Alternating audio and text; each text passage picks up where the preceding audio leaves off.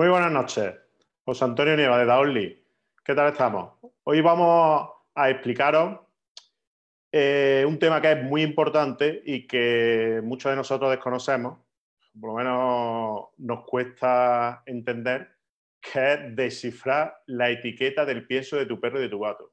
Sí, descifrar. Decimos descifrar porque la verdad que cuando ponemos a vernos el saco de pienso tanto de nuestro perro como de nuestro gato, la verdad que es súper complicado y es súper importante porque, lógicamente, la base nutricional, ¿no? la comida que le damos a nuestro perro y a nuestro gato es fundamental para, su estado de salud, lógicamente, y para cómo, cómo, está en el día a día. Eh, si tiene déficit de una cosa o de otra, incluso a mí se me ha dado el caso que hemos cambiado el pienso a uno de los a algunos perros y han empezado a, no sé si habrá pasado a vosotros, han empezado a, a, arañar la pared y se comen como la parte de la pared, ¿sabes? Porque le hace falta calcio, le hace falta algunos nutrientes. Entonces, tenemos que estar muy atentos y tenemos que saber interpretar bien la etiqueta del pienso para saber cuál debemos de comprar, ¿no? Entonces, eh, hay dos aspectos fundamentales que, debemos ver, que podemos ver en la etiqueta. ¿no? Una es la información nutricional y otra los ingredientes. Mm, la información nutricional es muy importante también, pero es lo más importante, lo que yo os diría que os fijaréis más en los ingredientes. Porque mucha gente se fija en la información nutricional, en proteína, en grasa, cada vez cuánto tiene. Pero la parte fundamental donde tenéis que fijaros también es en los ingredientes.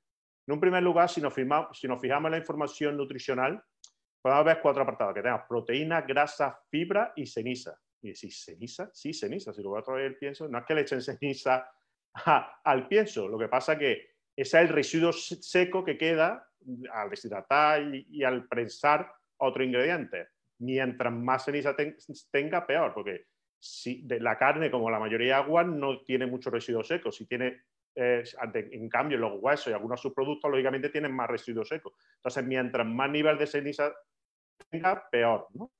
Después, si nos fijamos en las proteínas y en la grasa, eh, hay unos valores mínimos que, debemos observar y en, proteínas lo mínimo que tiene que tener para el pienso de los, gatos es de 25 a 35 gramos por cada 100 y en perros de 18 a 22 gramos cada 100. Eso en cuanto a las proteínas. Lógicamente, si están por encima, todo vaya mejor, porque los perros, lógicamente, necesitan muchas proteínas y los gatos.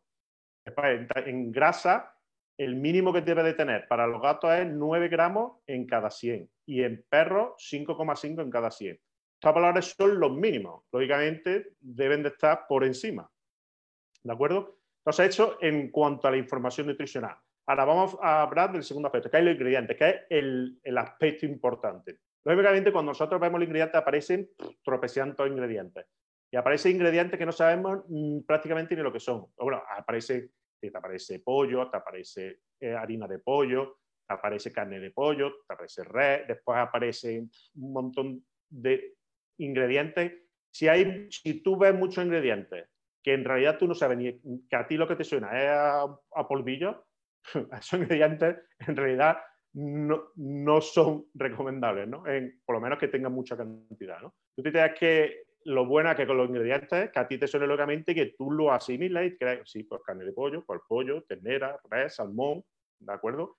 Y ahora, muy importante es también cómo está expresado, porque no es lo mismo pollo, carne de pollo o harina de pollo. ¿Qué diferencia hay? Si pones pollo, simplemente se refiere a que es cualquier parte del pollo, que puede ser cualquier parte. Y, o si pone eh, res, salmón es cualquier parte. Ahora, si pone carne de pollo, solo se refiere a la parte comestible. O sea que si pone carne de, es, es mejor que si pone pollo. Si pone harina de pollo, es todavía peor. Bueno, peor, lógicamente, dentro de, tres, de estas tres capas, ¿no? O sea, pollo, carne de pollo y harina de pollo. Si harina de pollo es cuando se deshidrata y se tritura lo que queda. Lógicamente, viene del, también del origen, del del, de ese animal, pero no es lo mismo que si pone carne de pollo, que ese es el que en realidad viene mejor y es el que tiene más calidad, ¿de acuerdo? Después otra parte que, que, que viene muchos subproductos. Cuando viene subproductos de no sé qué, ¿qué significa eso? Eso es que son productos que no son aptos para el consumo humano y que lo hacen allí un pupurrí y se lo echan al pienso de perro. O sea que cuando hablamos de subproductos, lógicamente, mientras menos subproductos tenga, mejor, ¿vale? Lo importante es el ingrediente carne del el animal, lógicamente de animal, porque tanto los perros como los gatos son carnívoros, lo que necesitas es proteína y carne, ¿vale? Principalmente, no solo eso, pero la base principal de su nutrición debe ser esa, ¿de acuerdo? Después tenemos otro apartado muy importante que es el tema de las alegaciones. ¿Qué son las alegaciones? Eso va en relación con los ingredientes. Cuando tú ves el envase del saco de pienso, puedes encontrar cuatro tipos de alegaciones, ¿no? Pone sabor pollo, sabor a ternera, sabor a salmón. Si tú dices sabor a cuánto, si pones sabor a pollo, por ejemplo, ¿cuánto crees tú que tiene de pollo realmente? Pues puede tener cero patatero, 0%. ¿Por qué? Pone sabor a. Si hay sabor, tú le puedes poner un saborizante y eso puede no tener absolutamente nada de pollo. ¿De acuerdo? Entonces, después viene con pollo, con ternera. ¿Qué significa eso? Pues eso que tiene pollo, ternera, y si pone esa alegación con tal, tiene que tener al mínimo un 4% de ese ingrediente, ¿de acuerdo? Después tenemos, vamos subiendo, rico en pollo, rico en salmón, rico en ¿Qué significa eso? Que ya tiene que tener como mínimo un 14% de ese ingrediente, ¿vale? Vamos subiendo en calidad. Y ahora ya el último, que es pienso de, si te pone pienso de pollo, pienso de ternera, pues eso como mínimo tiene que tener un 26% de ese ingrediente.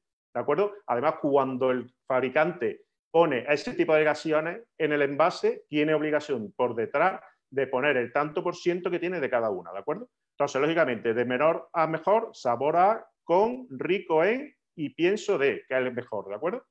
Y ahora después también es muy importante, cuando vemos los ingredientes, es el orden en el que aparece. ¿Por qué? Porque los fabricantes tienen la obligación de poner todos los ingredientes ordenados de mayor a menor en función del tanto por ciento sobre el total. ¿Qué significa eso? Que, lógicamente, los, mejores ingredientes para saber si un pienso es bueno tienen que estar al principio.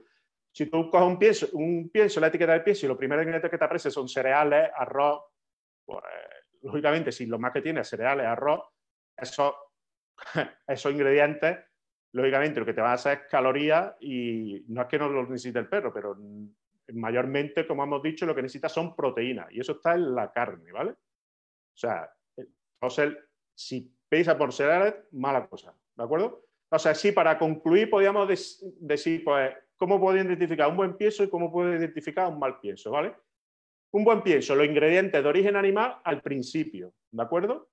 Y que son lo que en realidad necesita nuestro perro y nuestro órgano, muchas proteínas, ¿vale? Y que los subproductos, que sí hay, pero que estén al final. También no hemos hablado de las verduras, que las verduras no es que sean malas, pero lógicamente no deben de estar al principio, deben estar más bien al final como unos ya ingredientes más residuales. Siempre al principio lo que hemos dicho, el el, ingrediente de origen animal, vaya, del animal, al principio, ¿de acuerdo? Después, el mal pienso, como hemos dicho, por lo, que hay, los que al principio tienen cereales, arroz, mucha verdura, todo eso, o muchos subproductos, o muchas cosas que no sabemos ni, ni nos suena a nosotros, ¿de acuerdo?